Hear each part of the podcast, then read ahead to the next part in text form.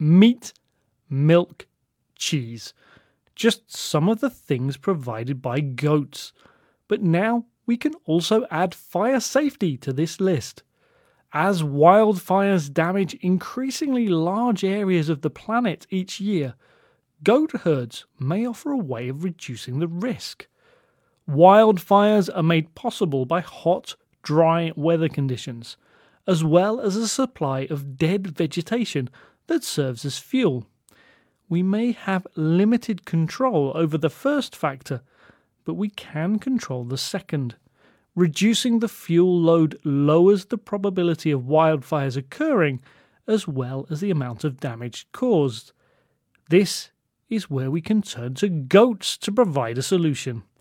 Goats are being used for landscape management in a number of places around the world, including Greece, Spain, Portugal, Chile, and various parts of the United States. Goats have a very tough digestive system. Many kinds of vegetation that are toxic to other animals can be easily eaten by goats. It's not just fully grown plants that goats are able to deal with.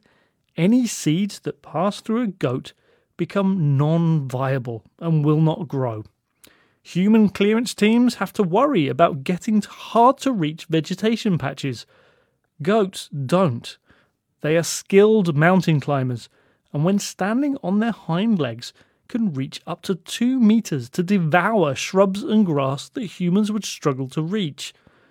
Because of this, using goats can reduce both the possibility of workplace accidents and the amount of money spent on fire protection measures. Goat herds have been found to clear some patches of land for a third of the price of human vegetation control teams. Cost and safety aren't the only benefits. Goats are quieter than lawnmowers, and people usually prefer to see goats grazing rather than litres of herbicide being sprayed on the land. Children are often fascinated to see the goats at work and this provides an opportunity to educate people about preventing wildfires.